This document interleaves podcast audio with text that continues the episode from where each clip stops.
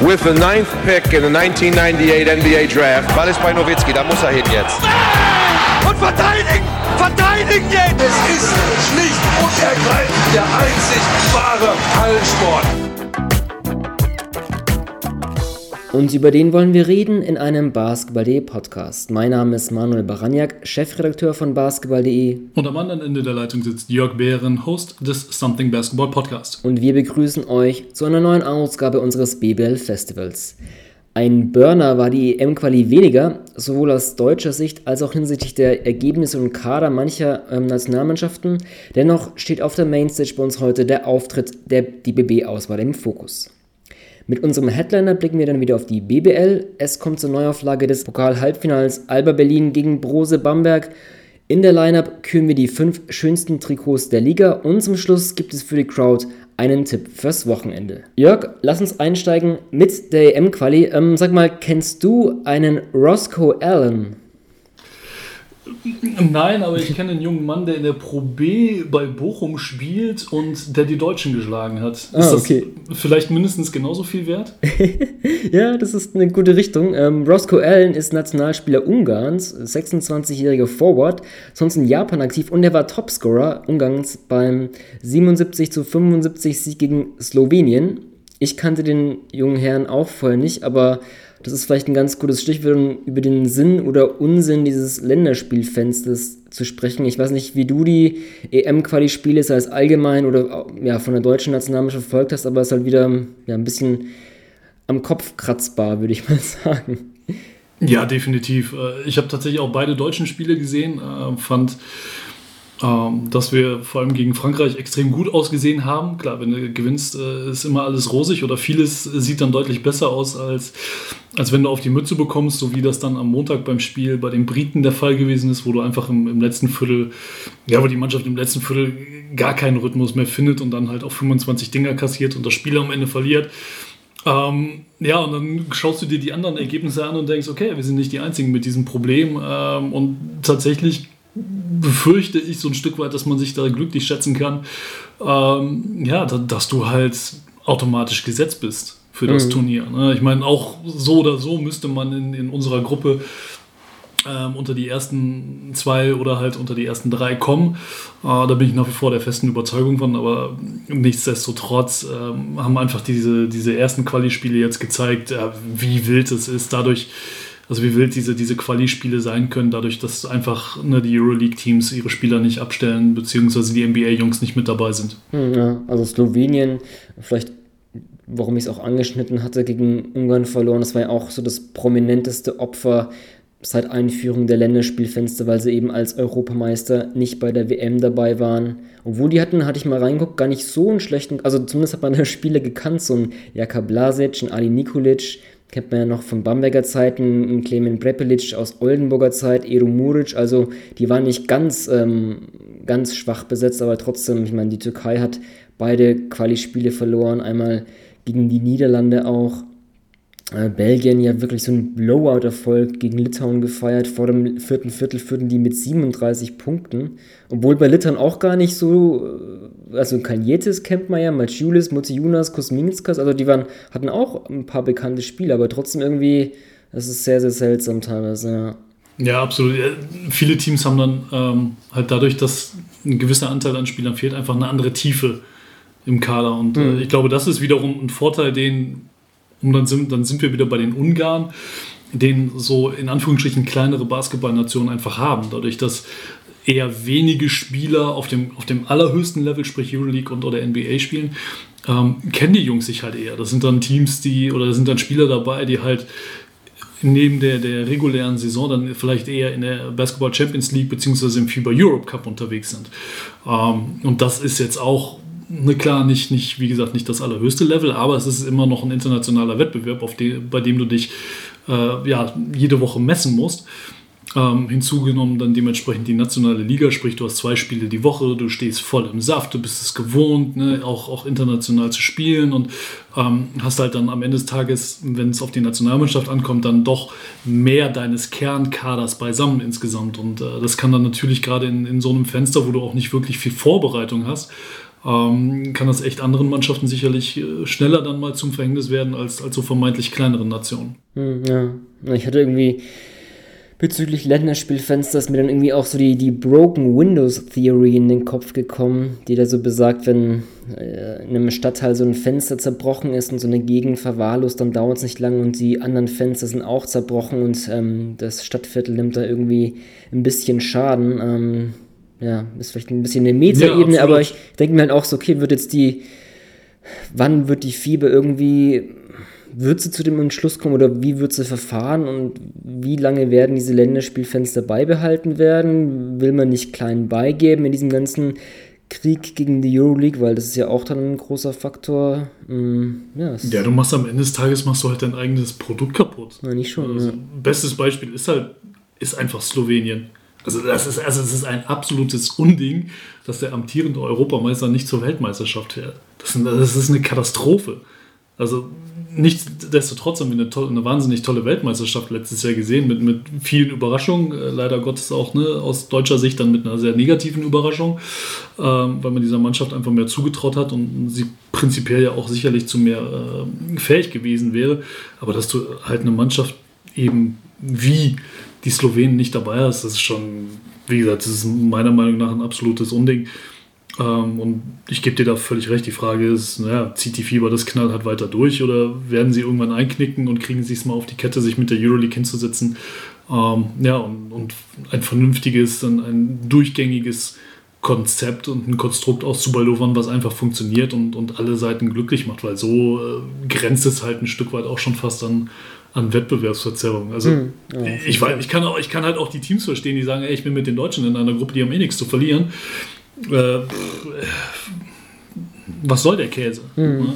Ja. Ähm, kann, man, kann, man durchaus, kann man durchaus nachvollziehen, ein Stück weit. Also die, die Kritik ja. von, von deren Nation. Ja, also würde ich auch mitgehen. Ist einfach, also wenn man die, weiß ich nicht, die vier Ausrichter der EM, die kann man dann auch einfach in eine Gruppe legen, dann können die einfach Testspiele machen sozusagen und diese Quali-Gruppe werden einfach ohne Wertung. Ähm, ich finde, der Modus ist alles ein bisschen seltsam mit, du hast 32 Teams in der EM-Quali und 24 sind letztlich dann bei der EM dabei. Ähm, auch so, es gab ja auch schon eine Vorquali für die Quali, wo ja auch die Briten dabei waren, die dann irgendwie in drei Runden gab es, das sind in der zweiten eingestiegen, waren dann in der Gruppe mit Österreich, die sich direkt qualifiziert haben, die Briten nicht, die mussten dann in der dritten Runde wieder in eine Gruppe, wo sie dann gegen den Kosovo und Luxemburg sich durchgesetzt haben, um dann bei der EM-Quali teilzunehmen, das kannst du ja nicht keinem erklären.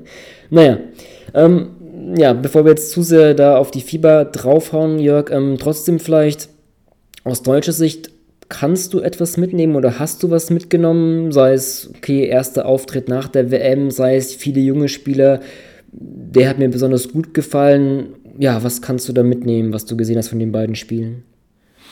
Ich glaube, was man definitiv unabhängig von den Auftritten der Mannschaft selber festhalten kann, ist, dass wir echt glücklich sein können, äh, wie sich der Basketball insgesamt in Deutschland entwickelt hat und vor allem auch, ähm, ja, dass wir so tolle Standorte in der Liga haben, wie eben ein Fechter wo, hm. wo, diese deutsche Mannschaft abgefeiert wird wie nichts. Klar, Philipp Herkenhoff kommt rein, knallt den drei aus der Ecke rein und die gehen halt völlig steil. Ne? Ähm, das das wäre sicherlich an, an jedem anderen Ort auch äh, genauso gewesen. Aber diese generelle Begeisterung halt für die Nationalmannschaft äh, finde ich schon sehr speziell, vor allem wenn man dann eben das Kontrastprogramm ein paar Tage später in England gesehen hat, wo es echt gefühlt so ein bisschen, nicht blutleer, aber doch äh, so ein bisschen reserviert, da kam mir das Publikum vor. Und ähm, also das, das ist, glaube ich, ähm, insgesamt ist das, das echt eine tolle Entwicklung, wo man sagen kann, ey, das ist eine Mannschaft, vielleicht sogar gerade weil die, die NBA-Jungs nicht dabei waren, sondern es waren halt einfach Jungs, die man aus der Liga kennt, größtenteils, bis auf äh, Ismet Akpina und Robin Benzing, die ja momentan im Ausland aktiv sind, ähm, und, und Mike Zirbis, bevor ich den noch vergesse. Ähm, dass das halt, das sind in Anführungsstrichen, das sind halt unsere Jungs. So, das sind die Jungs der Fans. Ne? Und dementsprechend verdienen die es auch dann angefeuert zu werden. Und das hat sicherlich auch meiner Meinung nach nochmal ein Stück weit dazu beigetragen, dass die Jungs da am, am Freitag sich so gut präsentiert haben. Spielerisch fand ich es ganz spannend. Ähm, was, was Coach Henrik Rödel da aus Parkett geschmissen hat, immer mal so ein bisschen andere Formationen, auch den, den Youngstern äh, eine Chance gegeben.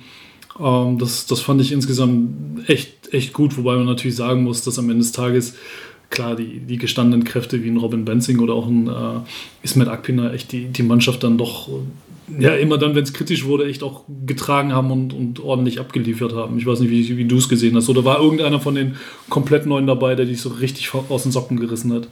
Also richtig aus den Socken jetzt vielleicht nicht, weil es auch jetzt nicht so die Spielanteile waren, um da wirklich jetzt über längeren Zeitraum zu überzeugen. Karim Jalo fand ich ganz interessant, dass er halt auch so eine Rolle bekommen hat, wo er meist dann auch den gegnerischen Spielaufbau übernommen hat und dann, was er ja auch, ich kann mich daran erinnern, als, als er noch U20 gespielt hat und auch unter Rödel war das auch eine Rolle, die er oft eingenommen hat. Das heißt jetzt irgendwie in der Mann-Defense oder auch wenn sie mal so eine 1-2-2-Zone ausgepackt haben, da kam ihm oft die Rolle zu, okay, du hast die Athletik, du hast die langen Arme, die Beweglichkeit, du nimmst einfach den Spielaufbau auf und bist da ganz aggressiv. Das hat man bei ihm auch gesehen. Das fand ich schon mal spannend, ähm, weil das auf jeden Fall vielleicht auch eine Rolle sein könnte, mit dem er so ein bisschen, ne, so zum einen kann den Einser aufnehmen, aggressiv, hat aber auch die Länge. Wenn man jetzt einen Braunschweig sieht, spielt er ja auch mittlerweile auf der 4 und startet da. Ist also sehr vielseitig einsetzbar und kommt dann vor allem über seine Defense. Ist vielleicht auch ein interessanter Gesichtspunkt, um so mal einzuordnen, okay, was für einen 11., 12. Mann brauchst du? Da hat vielleicht Jalo dadurch so ein bisschen Alleinstellungsmerkmal, finde ich. Athletik, Vielseitigkeit, ähm, Druck auf den Einser, das fand ich schon mal ganz interessant. Offensiv, klar, es hatten wir, glaube ich, auch über Jalo schon öfter mal so eine Newsgroup über Braunschweig gesprochen. Ist immer so ein bisschen, ja, noch nicht so aus, ausbalanciert, sage ich mal. Gibt es doch so, so einen Move, den ich von ihm ganz gut finde, wenn er so Zug zum Korb, dann so ein fast so ein bisschen Rondo-like, so dieser, dieser Layup-Fake und dann zwei aussteigen lässt. Gegen Frankreich war das der Fall. Und dann dieser, dieser Jump-Hook, den habe ich in Braunschweig, glaube ich, auch, auch schon öfter gesehen, diese Bewegung. Das ist vielleicht ganz, ganz interessant bei ihm. Also Jalo fand ich, so was zumindest die Ansätze betrifft, ganz cool eigentlich. So ein Luis Olindi hat mir auch defensiv eigentlich ganz gut in Ansätzen gefallen. Klar hatte dann eine kleinere Rolle als Jalo, aber hatte mir dann auch so gedacht, okay, ne, so eine, weiß nicht, Kleber, Theis, Olindi, Jalo, Schröder Line-Up, die hätte defensiv auf jeden Fall, wäre die sehr interessant. Nur so ein bisschen ähm, mal theoretisch, hypothetisch ein bisschen nachgedacht. Das fällt mir so als erstes in den Kopf. Also, mein klar, Jalo ist nicht der ganz, ganz grün hinter den Ohren Youngster, weil er eben jetzt kein A-Länderspieldebüt gegeben hat, wie viele andere auch. Aber die beiden kommen mir so als erstes in den Sinn, wenn es darum geht, okay, ähm, von den Jungen wer mir da als erstes so ein bisschen aufgefallen ist. Ja, ja absolut. Ich fand auch, ähm, dass Christian Senkfelder sich zwischendurch, dass, dass der zwischendrin Phasen hatte, wo er echt gemerkt hat, dass er, wenn du, wenn du ihn auf der 4 gehen lässt und, und ihm einen guten Fünfer an die Seite stellst, dann, dann kann der richtig Alarm machen. Ähm, da hat mir auch zwischendurch ganz gut gefallen, klar, und der von dir angesprochene Olinde äh, ist halt diese Vielseitigkeit, ne, die er die er mitbringt. Und, und äh, die Möglichkeit, halt offensiv das Feld weit zu machen, defensiv kannst du ihn auch gegen mehrere Positionen spielen lassen.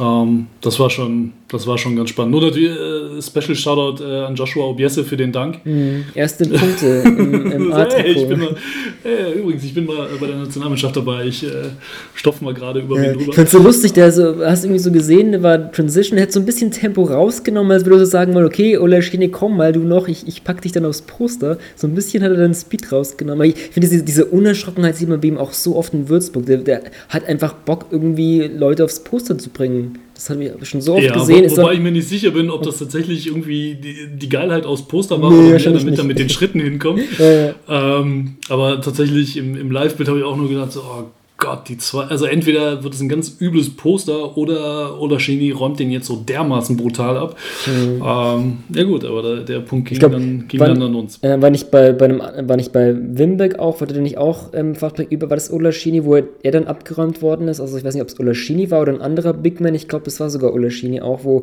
Wimbeck auch, da war halt Olaschini vor ihm praktisch und er wollte wirklich über ihn drüber stopfen, das ging auch ein bisschen in die Hose, aber gar kein, ähm, trotzdem musste, ist erstmal der Mut dazu, der ist ja ja auch, muss auch respektiert werden. Ähm, fällt mir nur gerade ein, ja. Absolut. Nee, aber ins, insgesamt fand ich, ähm, also egal ob jetzt der Sieg gegen Frankreich oder die Niederlage gegen die Briten, ich glaube, wir haben viele unterschiedliche Gesichter dieser Mannschaft gesehen, echt auch viele unterschiedliche ähm, ja, taktische Ansätze, unterschiedliche Lineups mit echt Jungs, äh, wo du merkst, die haben, die haben allesamt Bock. Ähm, auch, auch spannende, ja, spannender Output dabei, ne, so wie im ersten Spiel von, von Yoshi Saibu. ähm, der da echt völlig steil geht, offensiv, ähm, viel Verantwortung übernimmt, äh, auch beim Rebound aktiv ist. Und, und das ist echt gut zu sehen, weil er ja auch einer der, der in Anführungsstrichen schon etwas älteren ist, der zu dem Zeitpunkt ja erst acht Länderspiele auf dem Konto hatte, aber ähm, der halt auch schon in der Jugend durchgängig Nationalmannschaft gespielt hat und der einfach schon so lange in diesem System drin ist, dass er halt auch, obwohl er jetzt noch verhältnismäßig, wenn wir es auf den A-Kader runterbrechen, äh, verhältnismäßig grün hinter den Ohren ist, äh, was die ganz große Bühne angeht, aber der halt trotzdem keine Angst davor hat, ne, so ein bisschen das Heft in die Hand zu nehmen und zu sagen, ey, so was, ey, ich, ich bin halt einer der Älteren, ja, ich, ne, ich bringe die Sache jetzt mal hier ein bisschen voran und äh, gehe da mit gutem Beispiel voran, sodass die, die Jungs, die halt komplett neu sind und, und vor allem auch noch deutlich jünger als er, äh, damit es denen leichter fällt, da insgesamt dann in, in das System zu finden. Hm. Ja, um da auch einzugreifen, das fand ich auch interessant bei dem eben angesprochenen Saibu, als auch bei Andy Obst, fand ich bei denen irgendwie so das Gefühl, ne, so beim Club läuft es momentan vielleicht nicht so, wie man es sich hätte erwarten können. Bei Obst fällt der Dreier nicht so, hm, hat vielleicht dann auch wo ein Killian Hayes den Spielaufbau nimmt, auch eine Rolle, die mehr da so Ball abseits liegt. Ich fand auch bei Obst hat man deutlich gesehen, dass er mehr am Ball gemacht hat. Ähm, ist da jetzt nicht so der Typ Spielmacher, ich nutze den, den Ballscreen, um da irgendwie in die Zone zu ziehen und dann irgendwie die, die Mitspieler zu bedienen, aber hat man häufig gesehen, meiner Meinung nach, dass er einfach so, ne, Ballscreen, ein, zwei Dribblings und dann halt eben der, der Pull-Up-Dreier das ist eine Rolle, die ich bei, in Ulm in dieser Saison bei ihm nicht so gesehen habe. Wir haben ihn bei ihm auch schon angesprochen, das Campen bei ihm ja schon, aus der Zeit äh, in Gotha auch, aber ähm, ja, da auch diese, sowohl bei Obst als auch Sabiu, ähm, so wir nutzen jetzt die Nationalmannschaft auch einfach, um wieder eine größere Rolle einzunehmen. Bei Sabu auch fand ich sehr stark, was er im Ballhandling gemacht hat. Da so der, für mich sogar der beste Spieler, wenn es darum geht, ähm, aus dem Pick and Roll wirklich bis zum Korb durchzuziehen.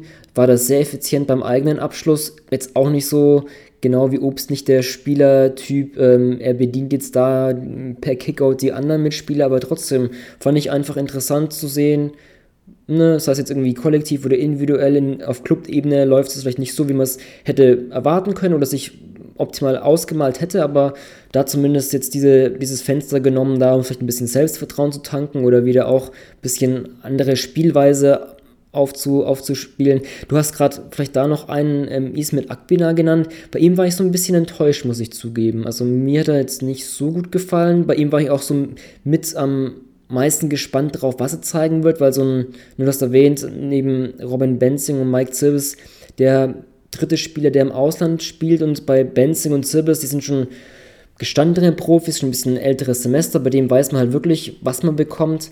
Bei Akbina hatte ich halt, ja, war ich mal interessiert zu sehen, wie halt diese Besiktas-Zeit, ähm, wie die irgendwie nutzen konnte. Ich hatte mich dann auch vor dem Spiel in Fechten mit ihm unterhalten, wo er halt auch meint, okay, ähm, nach dem Trainerwechsel hat es auch eine größere Rolle bei Besiktas bekommen, meinte auch so die, so der Januar bis Mitte Februar war so die, ja, der beste Monat oder beste Januar seines, seines Lebens.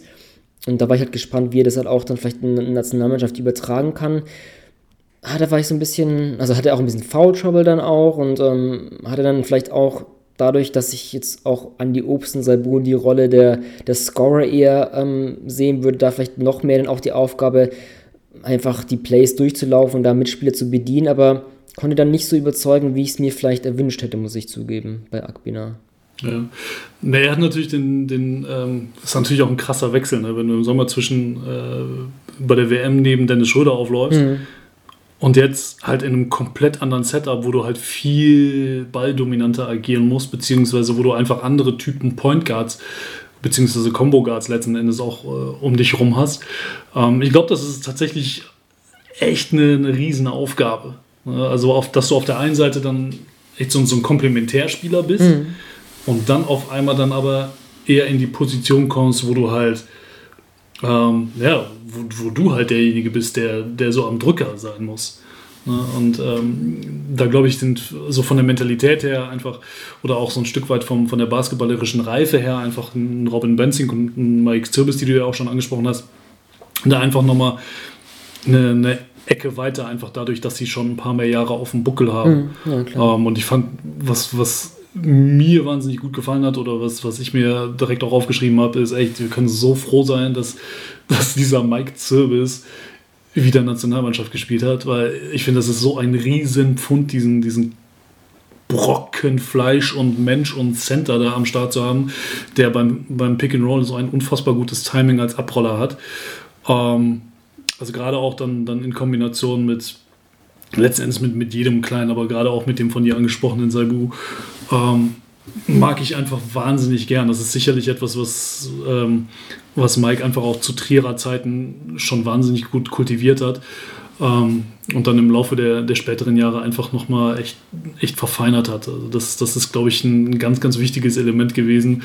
Ähm, vor allem im, im Spiel auch gegen die, die Franzosen. Und äh, meiner Meinung nach, wenn ich Bundestrainer wäre, was ich Gott sei Dank nicht bin, ähm, wäre aber Mike Zirbis sicherlich einer der, der wenigen Jungs, die, die gesetzt sind, weil ich glaube, dass der äh, gerade so in, in Kombination mit den, mit den Guards, die wir haben in der, in der Spitze, ähm, einfach eine sehr, sehr dankbare Kombination abbildet. Gesetz ist natürlich schwer, aber dieses Fass Qual der Wahl will ich jetzt eher nicht aufmachen. Aber ich fand irgendwie, man hätte ihn noch mehr einsetzen müssen eigentlich. Also teilweise fand ich das auch so ein bisschen zu sehr vielleicht der Fokus auf Außen, auf die Distanzwürfe. Da hat mir dann schon gefallen, dass man so ein bisschen, ja, versucht hat, so ballferne Blöcke auf Screen-Aktionen mehr zu nutzen. Das fand ich, das ist schon mal ganz gut.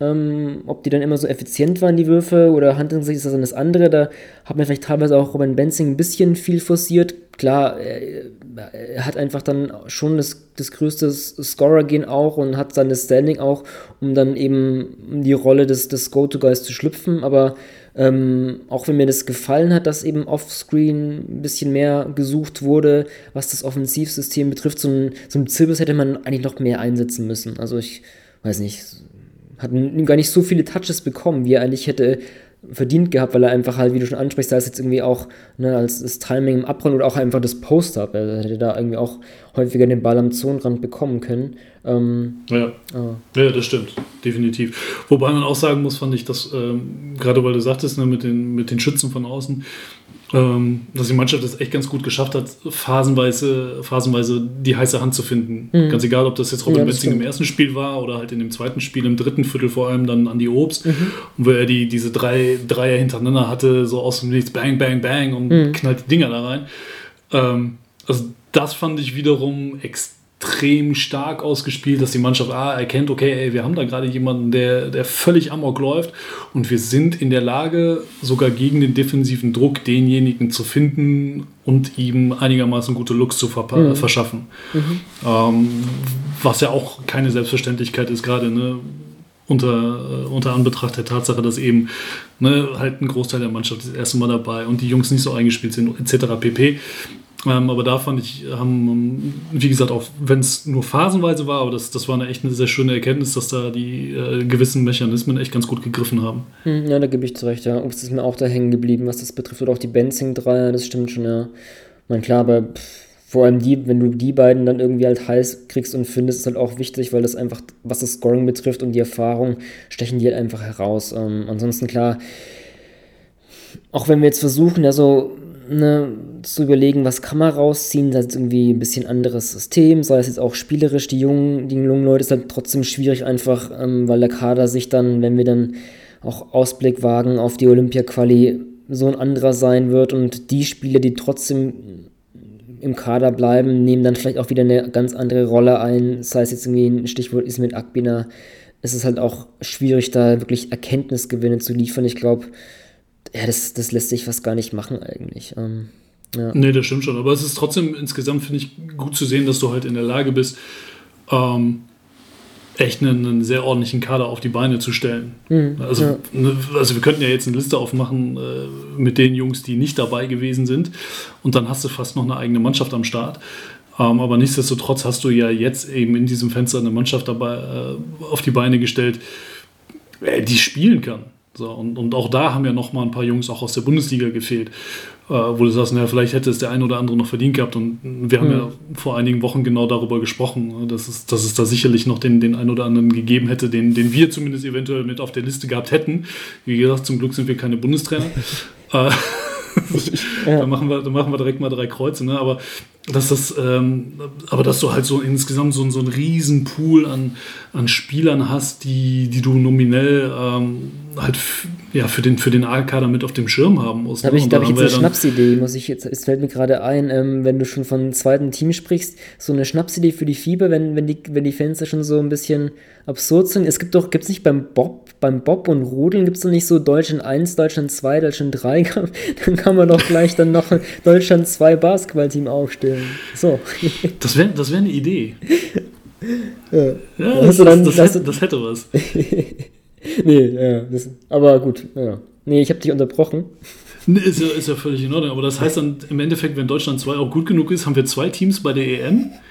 Äh, da, ja, müssen genau. wir, da müssen wir noch mal ein bisschen dran feilen. Also ich bin jetzt nicht so der Bob-Experte, aber als ich früher ein bisschen mehr Wintersport ge geguckt habe im Fernsehen, kann ich mich erinnern, dass es da auch dann teilweise auf dem Treppchen ähm, deutsche Teams gab, mehr als eins. Ja. Aber gut, dann kommen, dann kommen dann die anderen Nationen, dann will dann Spanien wahrscheinlich vier Teams hinschicken und, und, und keine Ahnung, das dann doch wieder ein bisschen. Und die schicken dann ihre U18 wahrscheinlich. Nein, aber worauf ich hinaus wollte ist, und du hast ja sogar auch noch äh, teilweise Jungs, die drüben momentan am College unterwegs sind. Also ich denke da an den Oscar Leon da Silva mhm. beispielsweise, de, de, den wir sogar damals.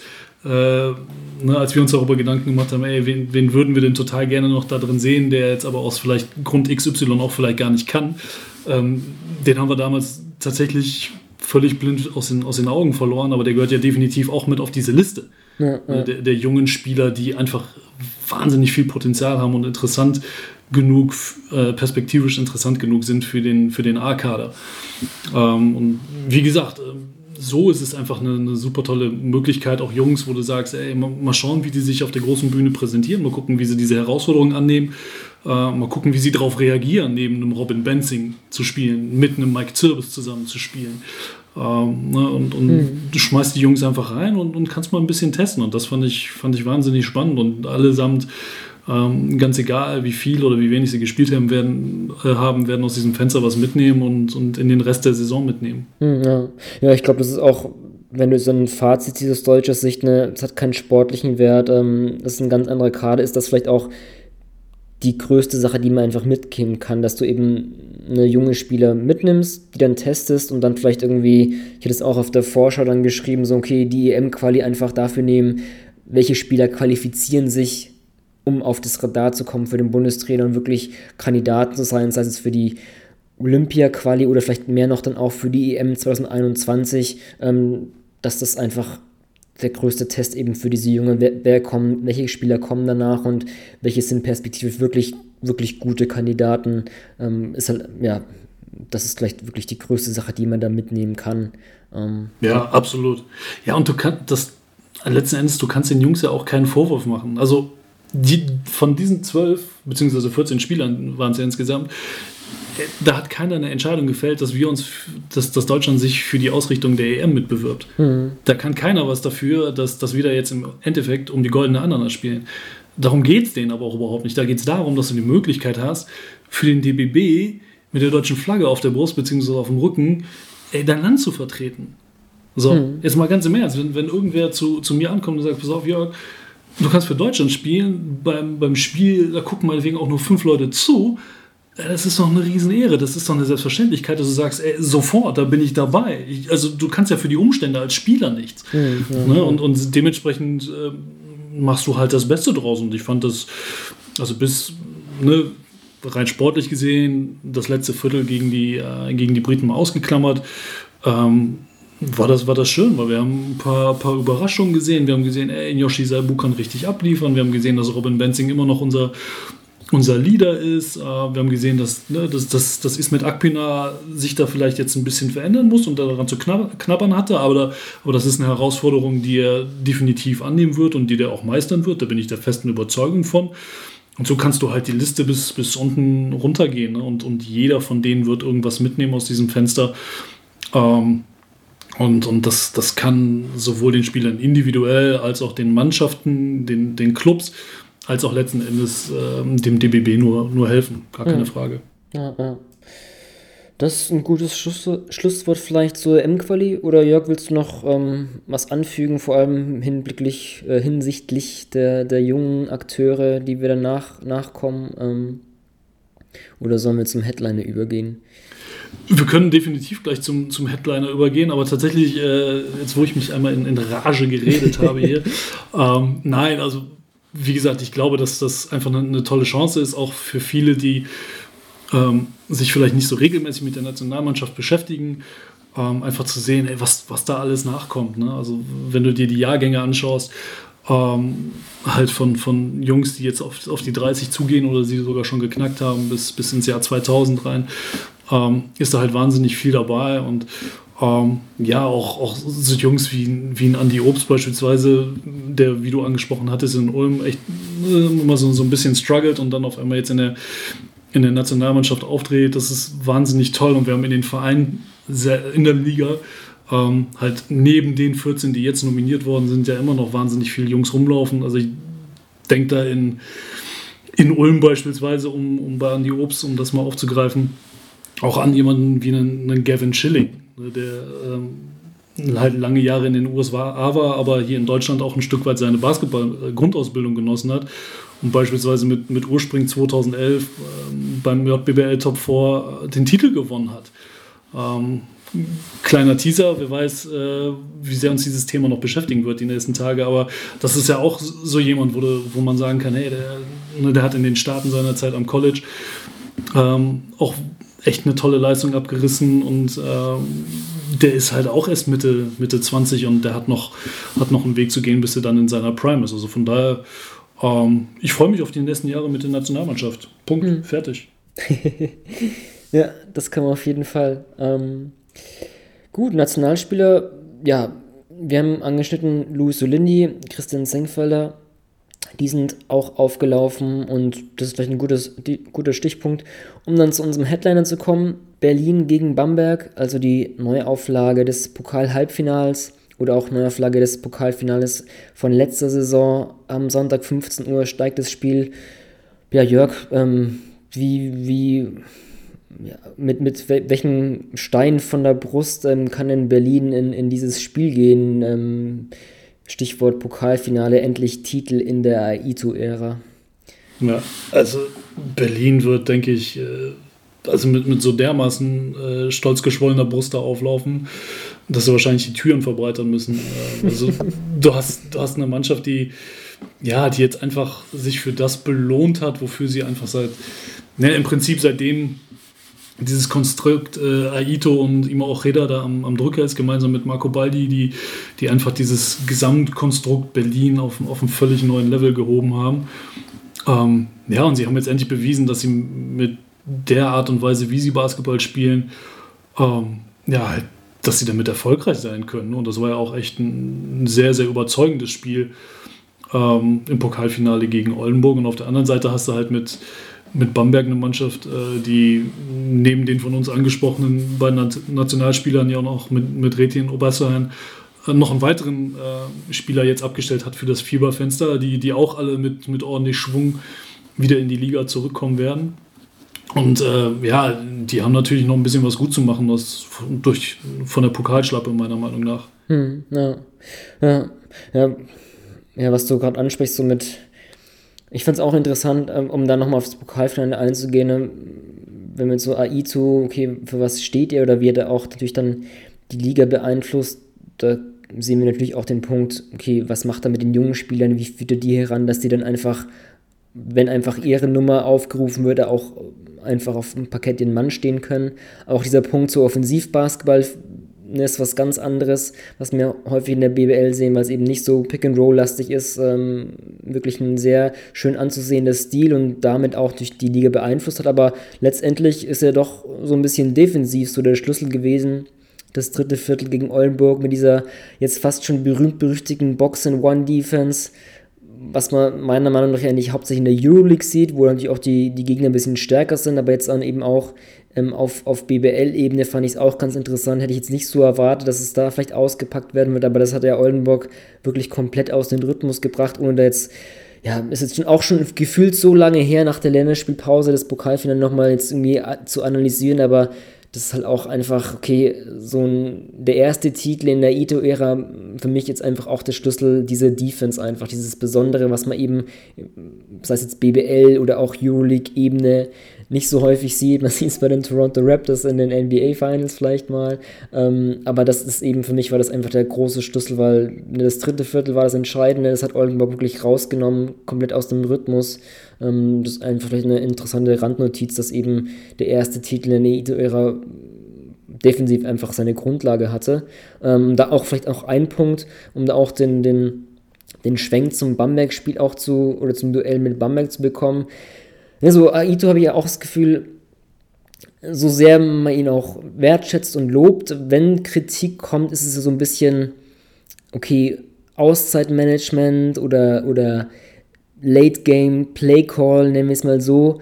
Ähm, aber vielleicht sollte man auch dann mal, okay, was macht er eigentlich in der Halbzeitpause? Weil das war eben auch dann, ne, Oldenburg führte ja knapp ähm, im Pokalfinale. Dann kam eben dieses dritte Viertel. Das heißt, in, in der Halbzeit wurde, wurde da anscheinend viel richtig gemacht. Und dann eben den Schwenk zum Pokal-Halbfinale gegen Bamberg war ja auch das dritte Viertel, das Dominante, wo da Berlin auch was Intensität und Verteidigung da richtig angezogen hat. Also so sehr man dann Aito vielleicht dann auch mal, wenn man ihn kritisieren darf, gut, man darf jeden kritisieren, was jetzt irgendwie Auszeit oder, oder Plays am Ende des Spiels betrifft, so in der Halbzeit muss er vieles richtig gemacht haben. Vielleicht ist es ja auch so ein, so ein Punkt, der irgendwie wiederkehrend ist. Ähm, kann man mal Definitiv, im Laufe der Saison ja. ein bisschen gucken. Ähm, ja. Ja, ist ja auch ein Stück weit äh, letzten Endes In-Game-Coaching, In-Game-Adjustment. Passt, passt Ja. vielleicht dann auch zu Aito, muss ich, also überlege ich mir gerade so, okay, ähm, das eine ist dann so, ne, was passiert so an der Seitenlinie, so in der Öffentlichkeit, aber dann für was Aito steht, diese, oft diese, diese Arbeit vielleicht in der Trainingshalle im, im Verborgenen, was nicht so der Öffentlichkeit zugänglich ist. Vielleicht passt es ja dann auch so, dass in der, in der Halbzeitkapite dann die, die The Magic happens, keine Ahnung.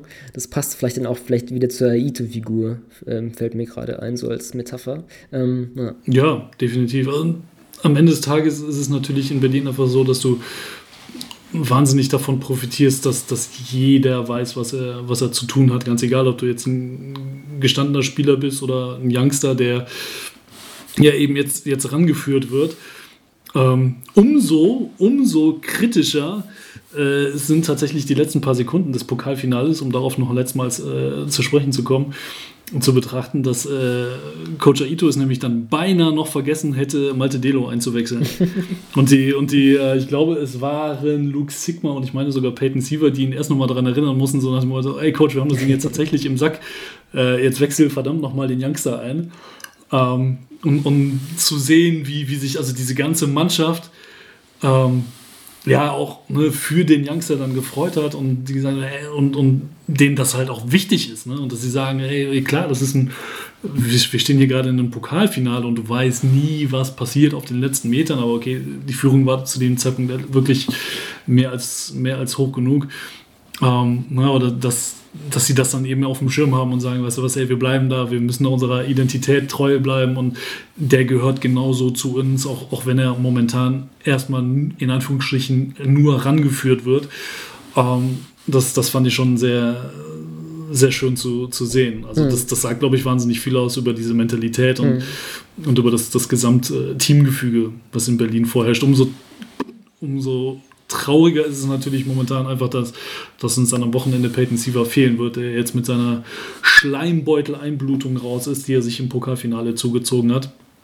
Ähm, aber gut, auf der einen Seite hast du Siever draußen, auf der, auf der anderen Seite ähm, wird ein Bryce Taylor fehlen, der sicherlich eine komplett andere Rolle hat als, als noch in den Jahren zuvor. Ähm, aber trotzdem sind es halt einfach zwei erfahrene Spieler, die, ja, die jetzt der Mannschaft auf oder ihren jeweiligen Mannschaften auf unterschiedlichsten Ebenen erstmal fehlen. Hm, ja, bei Sievers ist echt so, ja, es ist die vierte Verletzungspause für ihn diese Saison. Hat er den Saisonstart auch verpasst mit einer Wadenverletzung. Und dann kamen zwei verschiedene Oberschenkelverletzungen. Ich denke mal, das Thema Muskulatur ist bei ihm ähm, ja mehr als eine Achillesferse, haha, als jetzt ähm, der Ellenbogen mit dem Schleimbeutel vielleicht, weiß nicht, aber trotzdem, der Junge scheint einfach nicht so wirklich gesund zu werden über einen längeren Zeitraum. Und gerade jetzt irgendwie hatte ich schon das Gefühl, in der letzten Zeit, ja, war auch, hat er auch eine enorm wichtige Rolle, so ein bisschen übernommen, was ich bei Berlin ja auch immer so ein bisschen kritisch sehe, wer kann da im 1 gegen 1 oder wenn es mal doch direkt im Pick and Roll sein muss, da übernehmen. Da hat Siva eine ganz gute Figur auf, auf mich gemacht und jetzt wieder verletzt.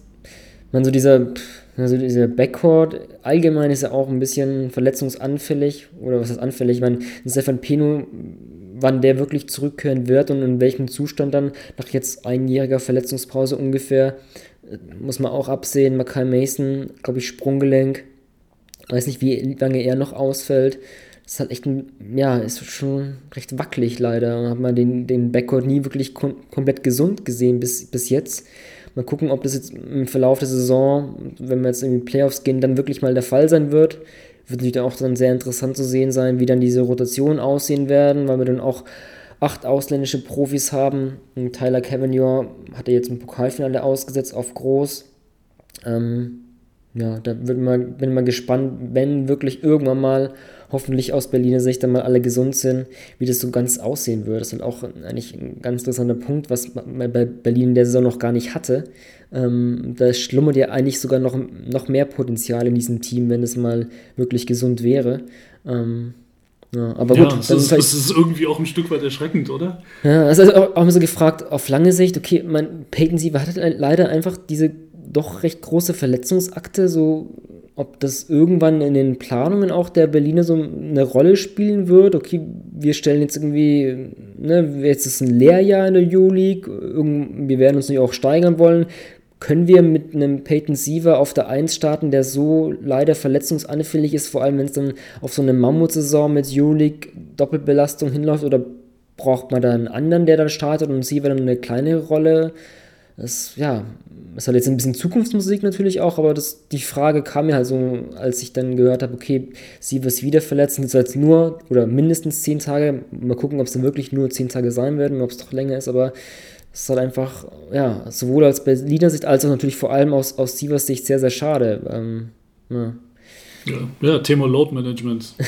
auch wenn es für mich jetzt schon das Unwort der Saison ist, aber. Ähm, Wobei haben wir es in der BWL ja, eigentlich diesen, dieses Load Management wirklich? Was? Ja, eigentlich immer. Ja, sicherlich. Ich meine, wenn man sich den Berliner Kader anguckt, dann, also wenn man sich nur die, die BWL-Zahlen anguckt, ähm, dann kannst du definitiv davon ausgehen, dass da sehr, sehr detailliert auf, auf die Minutenverteilung mhm. geschaut wird. Ne? Also Martin Hermansson spielt mit 25 Minuten 10 im Schnitt die meisten Minuten. Also mhm. das ist ja, wenn du die andere, also dafür würden mir aus dem Kopf sicherlich zwei, drei Mannschaften einfallen, wo gefühlt die, die komplette Starting Five länger auf dem Feld steht. Mhm. Jeder, also jeder Einzelne aus der Starting Five länger auf, auf dem Feld steht als Martin Hermansson. Ähm, aber trotzdem ist das ja sicherlich ein berechtigter Gedanke äh, zu sagen oder zu überlegen, naja, kriegst du diese Zahlen auf BBL-Level nicht vielleicht sogar noch ein bisschen mehr gedrückt? Hm. Äh, ne, oder, oder kannst du es, die Frage ist, kannst du es dir überhaupt leisten in der BBL, dadurch, dass die, ähm, die Liga einfach mittlerweile auch ja, so stark und so ausgeglichen ist. Äh, ne, wenn du dir die Tabelle anschaust und dann feststellst, äh, dass Berlin jetzt mit zwei Siegen in Serie ähm, so bescheuert das auch klingen mag, ne? aber äh, das ist die zweitlängste, also die geteilte zweitlängste Erfolgsserie der gesamten Liga. Also nur Ludwigsburg und Kreilsheim haben jeweils mit drei Siegen am Stück eine, eine, längere Serie aktuell. Also das, das zeigt ja auch nochmal, wie, wie eng diese Liga einfach tatsächlich ist. Ne? Ähm, naja, das ist dann eben so ein Faktor, der es dir vielleicht überhaupt nicht erlaubt, ähm, ne, deine, deine Leistungsträger richtig, ja, richtig lange mal auf, äh, auf die Bank zu setzen. Mhm. Beziehungsweise eben, ne, dann hast du auch wieder das Thema äh, Verletzungen, was wir jetzt ja gerade auch schon hatten.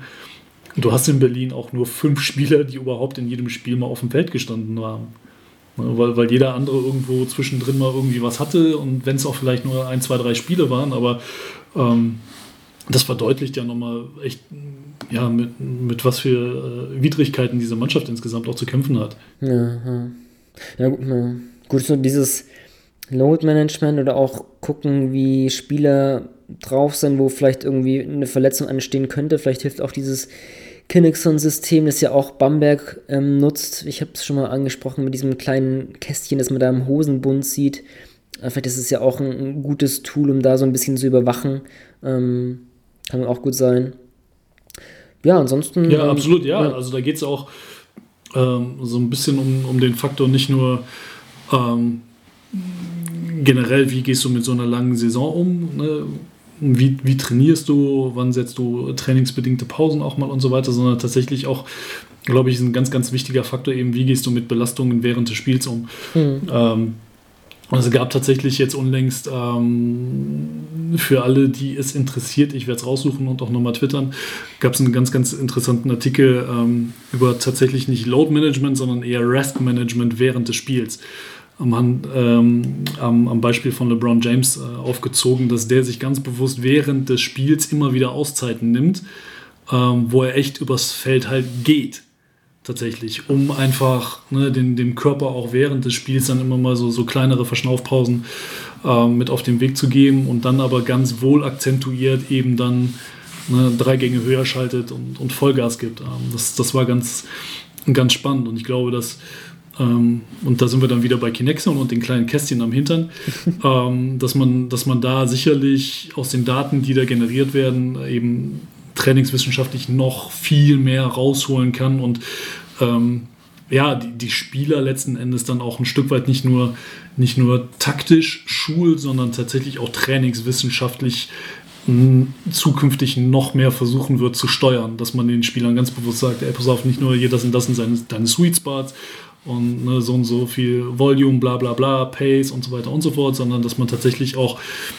wirklich so dieses, dieses In-Game-Resting ähm, nochmal auf einen, auf neuen Level wird heben können. Hm, ja, okay. Ja, also deswegen ist auch so ein Punkt, wo ich dann auch jeden BBL-Fan eigentlich raten würde oder so auch ein bisschen, manchmal ist die NBA auch so ein bisschen sehr kritisch gesehen, was so den Spielstil und nur eins gegen eins, bla bla bla, aber was einfach so, naja, was, Wissenschaft anbelangt oder neue Sichtweisen, ist es halt auch mal hilfreich, da ein bisschen drüber zu gucken und da auch, das heißt einfach mal so Artikel, was es da einfach für Möglichkeiten gibt. Also auch jetzt so, wenn du es ansprichst, okay, der an LeBron James aufgezogen, also was irgendwie wissenschaftlich über, über Schlaf zum Beispiel auch, das sind halt einfach teilweise Punkte, die im BBL-Kosmos stößt man da vielleicht nicht drauf. Klar, da in den USA oder in der NBA auch ganz, ganz viel mehr Geld drin, weswegen auch ähm, so wissenschaftlich da was herangezogen wird oder wo dann auch Teams mit ganz anderen Möglichkeiten arbeiten können. Aber ich finde es trotzdem interessant zu sehen, was es da für Möglichkeiten gibt und es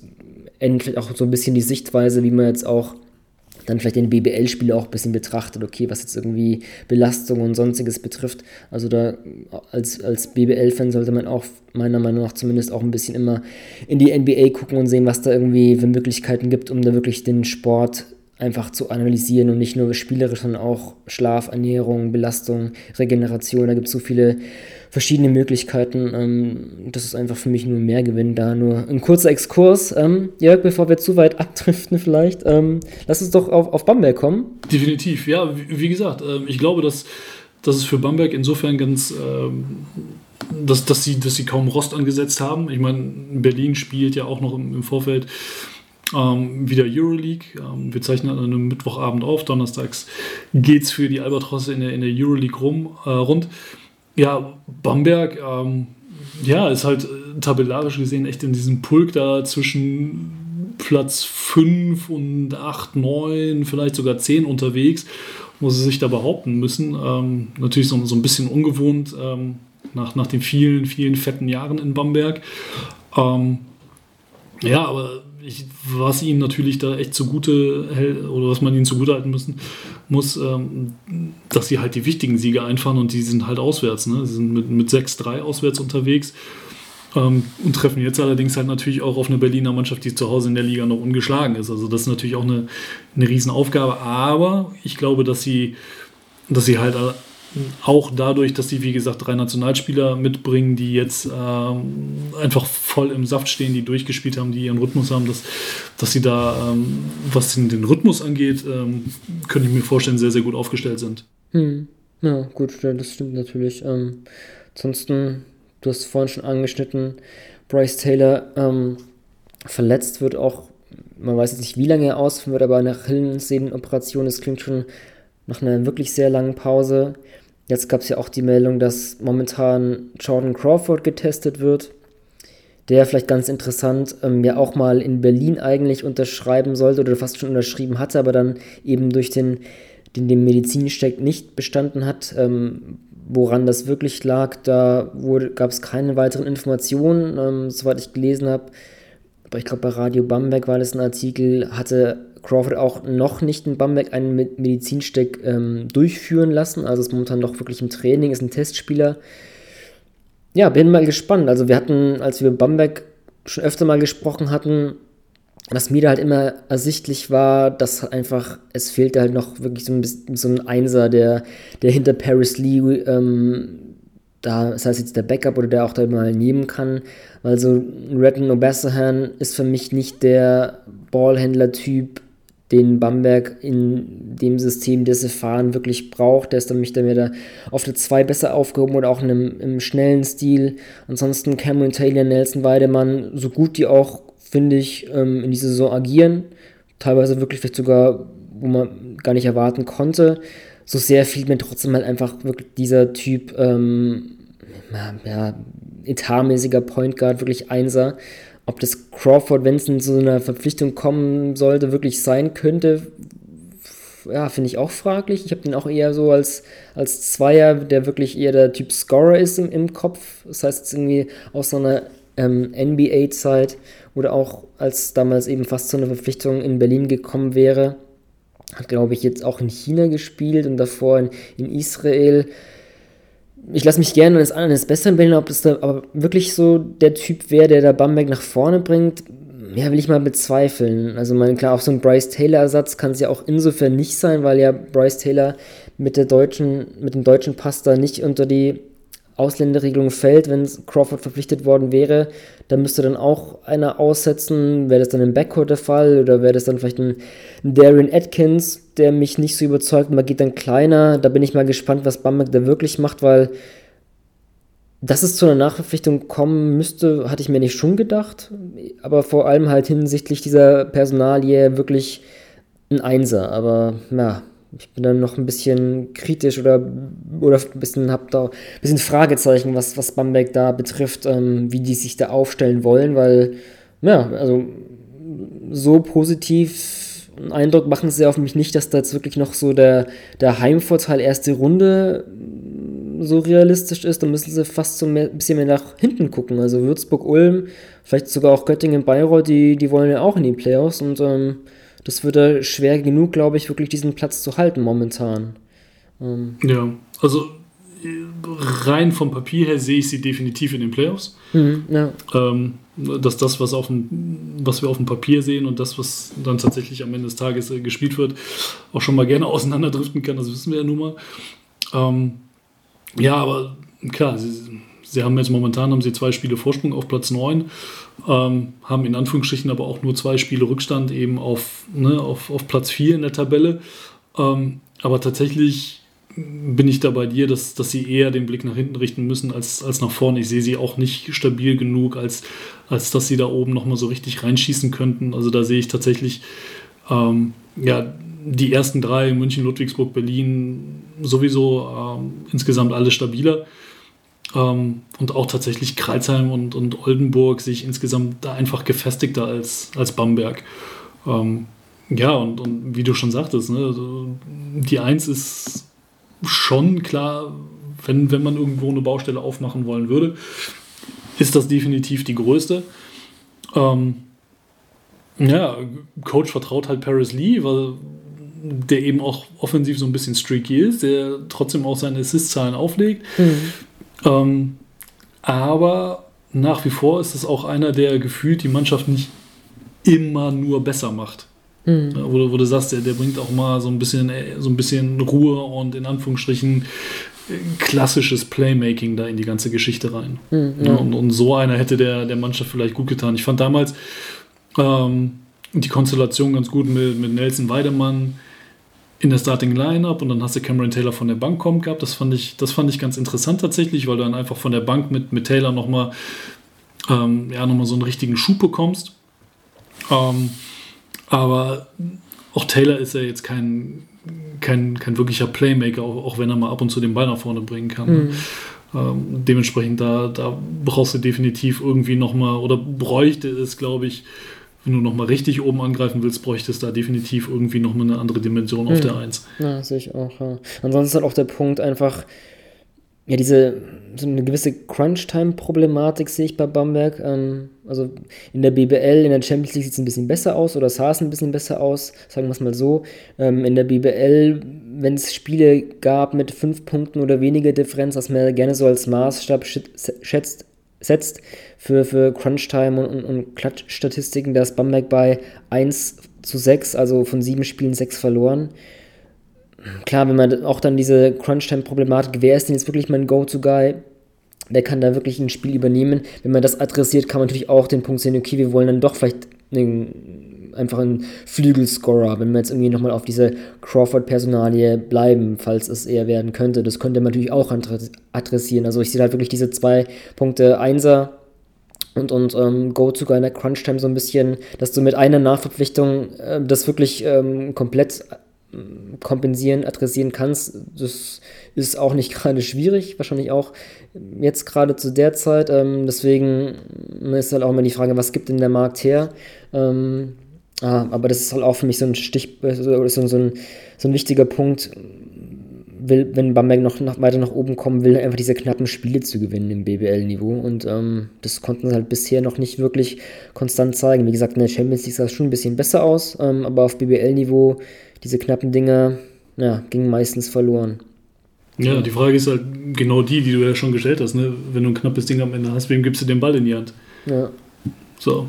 Und ist dann Paris Lee deine beste Option? Mhm. Also, weißt du, also ja, ist ein Zocker, ja, der kann, die, der kann dir mal ein Spiel gewinnen.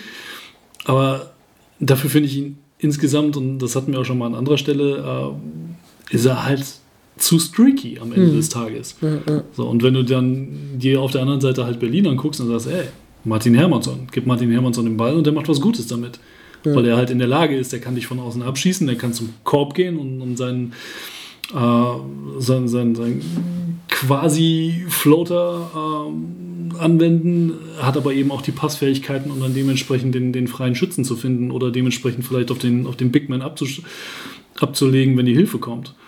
Ne? Also da finde ich, ist, ne, wenn, wenn, du, wenn du die beiden auf die Waage legst, ähm, schlägt das Panel schon deutlich zugunsten Berlins aus. Hm, ja, auf jeden Fall. Ja. ja, ja, das ist halt die Frage. Also ich finde auch keinen. Also manchmal finde ich, denke ich mir so ein bisschen, okay, Trey McLean ist eigentlich eine ganz interessante Personalie, weil ich ihn so vom Potenzial her so als Spieler einschätze, der auf unterschiedliche Weise scoren kann, aber ähm, ja, nimmt jetzt irgendwie auch nur 5,3 Würfe pro Spiel. Ähm, da nehmen, glaube ich, sieben oder acht Spieler mehr. Also es ist auch irgendwie doch offensiv eine kleine Rolle. Ob man ihm irgendwie eine größere Rolle zuschreiben könnte, aber ja, du hast schon recht, es ist, irgendwie war es halt dann doch meistens Lee. Hat, hat so den Speed, aber wie gesagt, dieser, die Streakiness, die du ansprichst, dieser, dieser Pull-Up-Wurf, der fällt dann einfach zu inkonstant bei ihm. Ja, also wie gesagt, ich bin mal gespannt. Also wie gesagt, Nachverpflichtung, dass eine kommen würde im Backcourt, hatte ich mir nicht schon gedacht, ähm, welches jetzt wirklich sein wird. Und wenn es Crawford ist, wie er da helfen kann, ich bin mal gespannt. Ähm, aber nötig, denke ich, ist es für Bamberg eigentlich schon. Also ja, doch, auf jeden Fall. Ähm, gut. Hast du noch was zu Berlin oder Bamberg? Einen heißen Tipp um irgendwelche Liegestütze oder ähm. äh, nein, tatsächlich nicht, aber ich freue mich jetzt schon drauf, wenn Mackay Mason wieder spielen kann. So. Weil den, den wir ja auch schon oft genug angesprochen hatten und der einfach auch für, für Berlin so, so ein wahnsinnig wichtiger X-Faktor ist, den Coach Aito auch gerne immer mal wieder reinschmeißt und äh, was vor allem in der Euroleague extrem gut funktioniert hat, auch in Kombination mit, mit Jonas Matisek zusammen, wo du dann da auf 1-2 einfach zwei Jungs hast, die immer hasseln, die immer Gas geben und offensiv jetzt nicht völlig unberechenbar sind, aber halt auch so eine so das gewisse unorthodoxe etwas mit reinbringen. Ähm, mhm. Junge wird schnell gesund. Ja, ja. Achso, vielleicht ganz kurz zu Berlin noch, weil wir in Bamberg haben wir so ein bisschen so was, vielleicht einen Ausblick gewagt, okay, Playoff-Kampf, vielleicht doch eher nach unten gucken müssen, aber trotzdem, wir denken, also ich denke auch, dass Bamberg die Playoffs schaffen wird, ist nicht, äh, das, das ist keine, keine Frage für mich, aber so Heimvorteil schwierig, so Berlin, ähm, also ja, Heimvorteil, mit, mit, Heimvorteil in der ersten Runde definitiv. Ja, das auf jeden Fall, aber vielleicht schon sogar, ich würd, würd bin jetzt gerade sogar viel, viel weiter und ähm, ja, vielleicht meistens, also ich denke halt irgendwie, letztendlich wird es vielleicht doch wieder aufs Finale Bayern gegen Berlin rauskommen, aber ich sehe bei Bayern halt diese Saison, weiß nicht, vielleicht wirklich die, die größte Gelegenheit auch, auch dieses Team jetzt auch mal in, den Finals zu schlagen. Das ist klar, das ist eine sehr, sehr große Zukunftsmusik und vielleicht müssten wir da in einem anderen Podcast mal wieder über die Bayern sprechen, was, was es da für Probleme gibt, aber ähm, ja, auch wenn, wenn man so sieht, ja, wo sich beide dann, Teams. Dann muss man vielleicht auch erstmal, genau, dann muss man vielleicht auch erstmal ähm, darüber reden, ey, wie, gegen wen könntest du in einer eventuellen ersten Runde spielen. Hm. Ne, weil bevor du halt in den Playoffs spiel, äh, in den Finals spielst, musst du erstmal ein Viertelfinale und ein Halbfinale gewinnen und das wird schon schwer genug dieses Jahr. Ne? Ja, aber ähm, auch. Also gerade, gerade wenn du, wenn du Berlin bist, ähm, die Frage ist, wie steckst du halt die, die Euroleague-Saison weg? Hm. Abgesehen davon, vielleicht, keine Ahnung, vielleicht geschieht dir noch ein Wunder und sie haben ja auch in der Euroleague in Anführungsstrichen nur zwei Spiele Rückstand auf die Playoffs noch, also was ja auch völlig wahnsinnig ist. Ähm, und es wäre ihnen natürlich zu gönnen, dass sie irgendwie noch da ein, zwei Dinger klauen und, und tatsächlich vielleicht sogar noch eine Chance haben, es da in die Playoffs zu schaffen.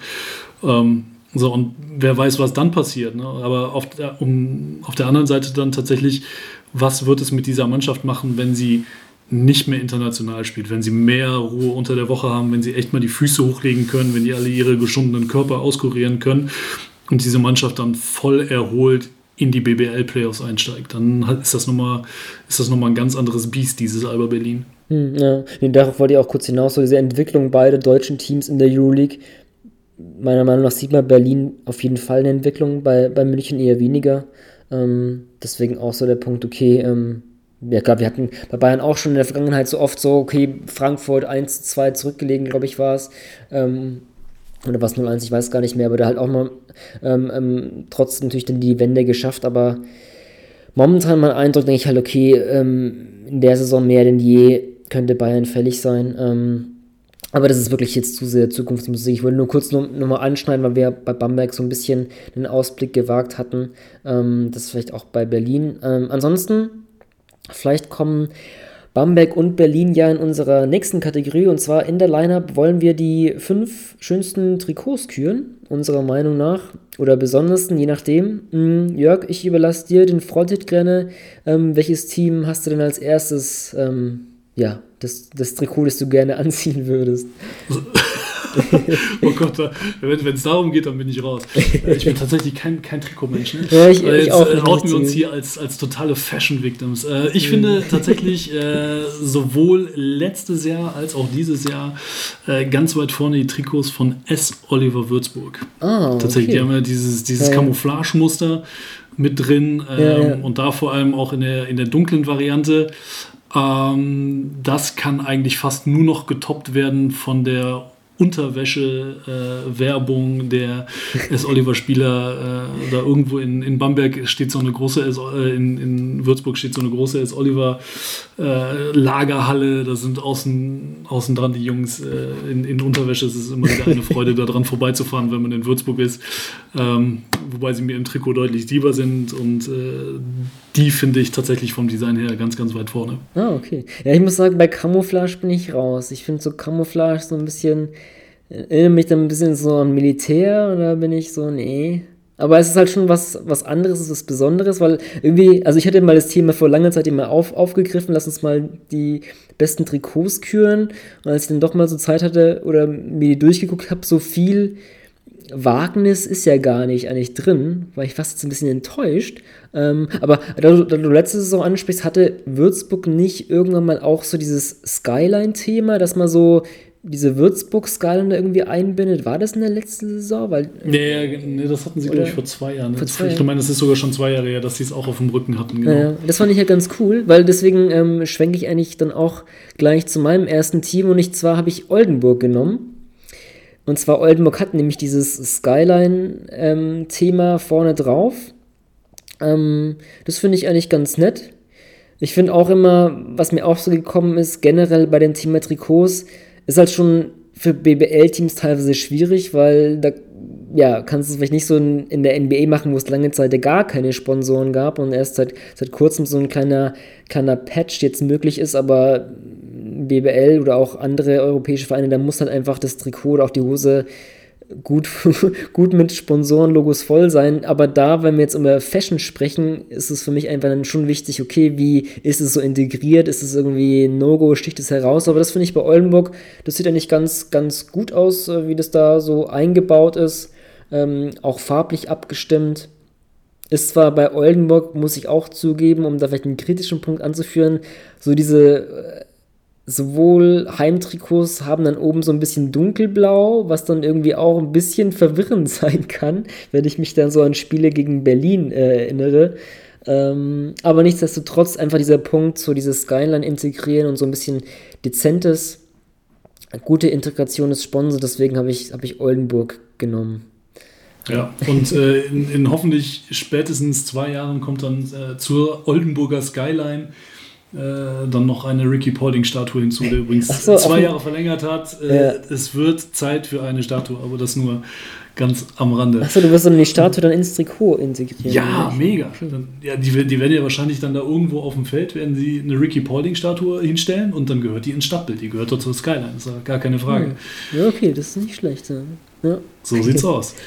Ähm, womit wir dann äh, zu, zu meiner Nummer 2 kommen, tatsächlich, es ist kein ganzjähriges Trikot, es ist ein saisonal oh, bedingtes ich Trikot. Weiß, was aber kommt. Ich, ich weiß, was freue kommt. mich jedes Jahr um die Weihnachtszeit wie Bolle und ich rede nicht von Wham, ich rede von Medi Christmas, ich rede von den Weihnachtstrikots von Medi Bayreuth, die einfach jetzt seit einigen Jahren schon immer zur Weihnachtszeit äh, mit, mit speziell designten Trikots auflaufen, die einfach unfassbar gut gemacht sind. Hinten dann mit diesen Zuckergussstangen und Weihnachtsbäumen, die ein A darstellen und Christbaumkugeln fürs O in den Namen. Ähm, die sind einfach jedes Jahr wieder ein Hingucker, ganz, ganz, ganz, ganz stark. Wer auch immer sich das ausgedacht hat. Ja, habe ich auch, muss ich mitgehen. Ich finde es auch witzig deswegen. Also ich glaube, diese Saison waren so die, äh, die Nummern ein bisschen so Christbaum-schmuckmäßig, so grün und dann ein paar so Christbaumkugeln drin. Ähm, genau, früher glaube ich auch nicht diese so, sondern davor auch, wie du schon ansprichst, so eine Kerze dann, wenn dann zum Beispiel im Namen Iva. Ich finde es auch cool. Also man kann natürlich dann generell bei Bayreuth kann man auf jeden Fall über dieses Gelb-Grün streiten. ich weiß nicht, da die Farbe. In meinem Fall wäre es Streiten. Sage ich ganz ja. ehrlich. Also dann würde ich mal einfach sagen, wir machen bei Bayreuth entweder die weißen Weihnachtstrikots oder dann lieber die dunklen Auswärtstrikots. Dieses Gelb-Grün lassen wir mal lieber vielleicht weg, würde ich sagen. Ähm ja, aber habe ich auch auf jeden Fall. Das ist, glaube ich, doch was ganz Besonderes. Ja. Ähm, dann vielleicht um eine 180 Grad, wenn zu vollziehen, nehme ich die Hamburg Towers, denn einfach so weiß und schwarz, ein bisschen Understatement, finde ich bei Trikots auch immer sehr gut. Also Hamburg geht da auch eine, eine dezente Linie, gefällt mir einfach ganz gut, so weiß-schwarz die Kombination, finde ich cool. Ähm, auch da wieder so diese Einbindung des Sponsors sticht da nichts heraus. Ähm, bei den schwarzen Trikots ist es auch einfach weiß gehalten, bei den weißen dann so blau, gefällt mir ganz gut. Äh, an der Seite so ein bisschen dann einfach der schwarze Streifen auf den weißen Trikots, wirklich ganz dezent, aber wenn es einfach um weiß und schwarz geht, ähm, das finde ich bei Trikots, könnte man, wenn man ein Trikotträger wäre, dann auch, finde ich, sehr gut tragen. Ähm, deswegen für mich die Hamburg Towers. Definitiv. Ja, schwarz-weiß, machst, machst du nichts verkehrt mit. Äh, ja. Ein, ein, Klassiker. Ähm, dann gehe ich zu etwas äh, nicht ganz schwarz und weiß, äh, so alt sind sie nicht tatsächlich, äh, noch nicht, aber trotzdem mit äh, historisch bedingten Ornamenten dieses Jahr im Trikot, äh, und zwar die Trikots der Fraport Skyliners, ah. die dieses Jahr, ähm, wem es noch nicht aufgefallen sein sollte, guckt da gerne mal hin an den Seiten der Trikots beziehungsweise auch an den Hosen. Das sieht so ein bisschen aus wie so Geschnörkelgedöns, Ornamente, äh, ist aber tatsächlich angelehnt äh, an die Bembel. Das ist ja äh, so, so ein ganz äh, traditionelles Ding ähm, im hessischen Raum und, und daran ist das angelehnt. Ähm, Finde ich, find ich sehr schön, dass, dass der Club das da mit aufgenommen hat und, und ist auch einfach so in, in dieser Machart einfach ähm, ja, in, in der Liga nicht so verbreitet, weil es so, so ein bisschen ja, einfach was Künstlerisches dabei hat. Hm, ja, das stimmt. Also ist auf jeden Fall was anderes, deswegen auch Props dafür. Ähm, bisschen was anderes habe ich auch. Ich war sehr lange unschlüssig, ob ich dieses Team wirklich nehmen soll, weil die Farbe, die ist wahrscheinlich somit die schwierigste, um da vielleicht ein bisschen, weiß ich nicht. Aber ich habe trotzdem die Telekom Baskets Bonn genommen mit dem Magenta. Ich finde einfach dieses, ne, diese Querstreifen vorne, das ist einfach so ein bisschen an, ans Oldschool. Ähm, war vielleicht früher beim, beim Fußball hatte man die früher mehr, ähm, aber die siehst du jetzt eigentlich, diese Trikot-Design äh, eigentlich gar nicht mehr. Ähm, deswegen habe ich einfach mal Bonn genommen, auch wenn Magenta halt wirklich schwierig ist, finde ich. Ähm, aber trotzdem, das ist, äh, sticht heraus und ähm, wenn Menschen dann, dann gut damit designen, deswegen habe ich die, die Bonner genommen. Finde find ich gut, ja, ja, das stimmt. Die, die Farbe ist äh, definitiv ein Alleinstellungsmerkmal. Ähm, und wo wir schon bei Streifen sind, äh, da mache ich direkt weiter und lande bei Ludwigsburg. Ah, ja. Okay. Tatsächlich. Ja. Ähm, die jetzt auch schon im zweiten Jahr mit, mit diesen Lenkstreifen unterwegs sind. Ähm, das Schwarz-Gelb, ähm, was nun mal logischerweise die, die Clubfarben sind. Äh, ich muss tatsächlich sagen, dass ich, als ich die Trikots am Anfang das erste Mal gesehen habe, haben sie mich tatsächlich an, an dieses schwarz-gelbe Flatterband, dieses Absperrband erinnert. Okay. Ähm, ich kann mich daran erinnern, dass ich seinerzeit sogar mal ich, äh, da auch irgendwie noch, ein, äh, noch eine Grafik draus gebastelt habe, so, so nach dem Motto bei der Geburt getrennt. ähm, aber je, je länger und je öfter ich diese, diese Trikots sehe, äh, desto besser finde ich die tatsächlich. Weil es auch so, so ein bisschen, es gibt auch in der NBA einige Teams, die, die man eine Zeit lang mit so Querstreifen ähm, gespielt haben, beziehungsweise dann, ne, die, die rotieren ja eh immer öfter durch. Ähm, aber das ist tatsächlich äh, ein Muster, wo ich sage, das, das finde ich echt, das finde ich cool, das, das sticht vor allem auch so ein bisschen raus, mhm. ähm, weil du ja doch dann sehr viele Teams hast, die, die eher eine, eine sehr dominante äh, plane Farbe haben als äh, im Trikot und, und so gesehen ähm, sticht das da ein bisschen raus. Mhm. Ja, ja gehe ich mit. Ich habe auch Ludwigsburg auch genommen. Ähm, ich finde diesen, diesen einen Querstreifen auch ganz cool. Der geht ja auch gar nicht ganz durch, sondern nur so ja, bis zu dem äh, Logo. Ich glaube, ja genau, das ist so auf der Seite, wo das, das Liga-Logo ist. Ähm, das finde ich ganz cool. Einfach dieses, fand ich auch irgendwie, also wir haben ja einige Teams, oder was ist einige, schon einige, ja doch, einige, mit, mit Gelb in der Liga, also Alba Berlin, ähm, die Basketball-Löwen Braunschweig, Medi Bayreuth kann man vielleicht auch als gelb sehen ähm, oder auch weniger. Aber da finde ich einfach diesen, den Gelbton am besten. Für diese Kombination Gelb-Schwarz finde ich irgendwie schon ganz cool, weil irgendwie finde ich, die hat so eine gewisse positive Aggressivität, die du vielleicht auch gerne als Basketballteam hast und die passt dann auch zu Ludwigsburg sehr, sehr gut. Deswegen fand ich das einfach passend, ähm, Stil von John Patrick und diese Kombination ähm, Gelb-Schwarz gefällt mir sehr gut. Minuspunkte gibt es bei mir bei dem einen, einen Logo, das so orange-blau ist. Ähm, ich hatte es angeschnitten, das musste für meinen Augen da irgendwie gut integriert sein und gut passen. Das sticht da ein bisschen heraus. Das ist vielleicht so ein kleiner Negativfaktor, aber ich habe trotzdem auch Ludwigsburg als mein jetzt fünftes Team auch, auch genommen, ja. Finde ich gut. gut. Dann mache ich den, den Sack zu und ja. äh, meine Nummer 5 ist halb geschummelt, okay. weil sie, glaube ich, in der Liga, in der Easy Credit BBL noch nicht in den Trikots aufgelaufen sind, soweit ich weiß, nämlich ah. nur in der Euroleague. Und das sind die, diese hellblauen Auswärtstrikots von Alba Berlin. Ah, sie okay. haben ja, sie haben ja, sie haben ja das Gelb, sie haben das Dunkelblau und dann ja, haben ja. sie noch dieses, ne, dieses, diesen, ja, es ist nicht ein ganz Marineblau, ähm, aber dann auch mit der, mit der dunkelblauen Ziffer drauf und der dunkelblauen Schrift, äh, was auf die, wenn man sehr weit weg ist, fast schon ein bisschen schwierig ist zu lesen. Mhm. Ähm, aber gerade weil es eben so dieses Ton in Ton ist, das, das ist schon sehr geil. Mhm. Oh, okay. Ja. Sagt, sagen die Fashion-Experten mir. Sagen die Fashion-Experten. Ja, ich finde auch, also als ich mir so die Auswärtstrikots also in der BBL angeguckt hatte, ist ja das dunkelblau und hast du dann bei den Namen und Trikots, äh, Nummern, ähm, dieses hellblau und dann noch so als Kontur das weiße. Das fand ich eigentlich auch ganz, auch ganz cool. Ja, ja nicht schlecht. Ja, kann ich auch mitgehen. Ähm, ja, das waren unsere fünf ähm, Lieblingsdesign-Trikots. Ansonsten auch, was ich ganz interessant finde, habe ich jetzt nicht genommen, aber bei, bei sollte auf jeden Fall erwähnt werden, bei Göttingen auch mal in ganz andere Richtung, wenn du mal hinten drauf guckst, wie die, die Namen und auch die Nummern.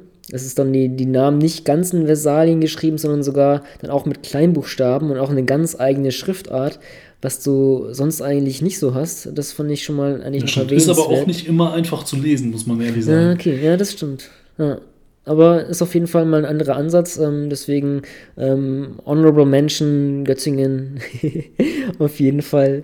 Ähm, das soll es gewesen sein. An euch da draußen auch gerne, ähm, ja, können wir ähm, Fashion Design mäßig ähm, mitreden oder habt ihr dann auch ganz andere Teams, die wir nicht genannt haben, wo ihr meint, diese Trikots, die haben es drauf? Das soll es gewesen sein. Jörg, vielleicht noch kurz ähm, für die Crowd. Hast du einen Tipp fürs Wochenende neben unserem Headliner Berlin gegen Bamberg, wo man mal reinschalten sollte? Mm, ja, tatsächlich so, so ein bisschen Splitscreen-mäßig. Äh, neben Berlin, Bamberg, ebenfalls Sonntag, 1.3., äh, ebenfalls auch 15 Uhr, Fraport Skyliners gegen die MAP Riesen Ludwigsburg. Äh, könnt ihr direkt mal hier unsere, unsere Fashion- Victims auf dem Feld äh, euch betrachten. Ähm, Glaube ich, kann, kann ein ganz spannendes Ding werden, einfach weil Frankfurt ne, so diese, diese Defensivanlage ja auch seit Jahr und Tag hat und, und da auch personell, ähm, denke ich, ganz gut aufgestellt ist, prinzipiell von den Matchups her, um, um dem Ludwigsburger Guard-Terror entgegenzutreten. Die Frage wird halt auch da wieder nur sein, leider Gottes, ist Frankfurt in der Lage, mal äh, vier Viertel zu Ende zu spielen und nicht nur dreieinhalb? Hm, ja. Hm, ich habe Bayreuth gegen Ulm, Samstag 18 Uhr. Ganz interessant, weil es auch ein Duell zweier Teams ist, die eben an die Playoff-Plätze anklopfen. Bayreuth 11. Ulm ist momentan 9. Beide trennt auch nur ein halbes Spiel.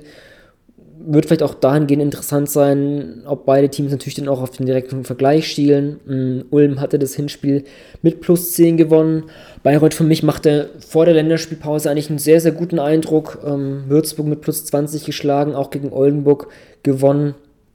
Deswegen kann ich mir da auch ein ganz spannendes Spiel vorstellen. Killian Hayes muss man sich immer angucken, solange er noch in der Liga ist. Ähm, deswegen mein Tipp Bayreuth gegen Ulm. Absolut, ja. Und, und Ulm äh, ne, ohne Dragic, dafür, dafür mit Nachverpflichtungen Bayreuth mit äh, zwei potenziellen DBB-Snaps, die wir hm. in der hm. Vergangenheit ja auch schon mal besprochen oder haben. Oder vielleicht sogar drei. ja, oder, oder sogar drei, genau. Ja. Ähm, definitiv, gutes Spiel. Wird ja. spannend. Gut, an euch da draußen. Viel Spaß, Jörg, dir auch viel Spaß. Und genau, die nächste Nachverpflichtung kommt bestimmt.